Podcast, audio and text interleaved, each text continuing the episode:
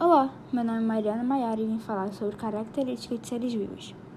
Como você pode distinguir um ser vivo de um ser inanimado? Os seres vivos têm algumas características em comum, e elas são organização celular, composição química, metabolismo, reprodução e evolução. A composição química é representada por substâncias inorgânicas, que são água e sais minerais, mas também é representada por substâncias orgânicas, que são carboidratos, proteínas, ácidos nucleicos e vitaminas. As diferenças entre os seres vivos e inanimados vão muito além das proporções de elementos em sua composição química. Nos organismos vivos, os compostos orgânicos e inorgânicos estão organizados em células, que são unidades morfológicas e funcional básicas dos seres vivos.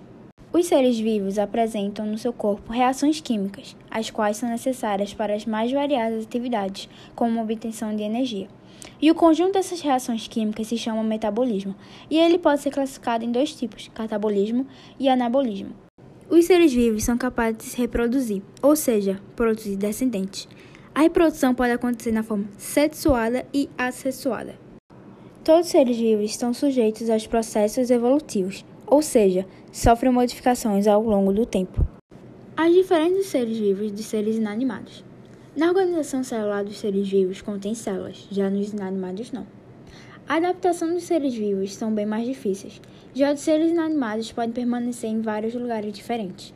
Os níveis de organização da biologia são o átomo, que são unidades básicas da matéria, a molécula, que é a estrutura química formada por dois ou mais átomos, a célula, que é a unidade funcional e estrutura de seres vivos, o tecido, que é o conjunto das células, o órgão, que é a formação do conjunto de dois ou mais tecidos, o sistema, que é o conjunto de órgãos que interagem e desempenham uma determinada função, a população, que é o conjunto de organismos da mesma espécie e da mesma comunidade, e a comunidade é o conjunto de várias populações. O ecossistema é o conjunto de todos os seres vivos encontrados em uma região, e a biosfera é o conjunto de todos os ecossistemas do mundo. Então, essas foram as características de seres vivos com a dos inanimados e os níveis de organização. Até a próxima!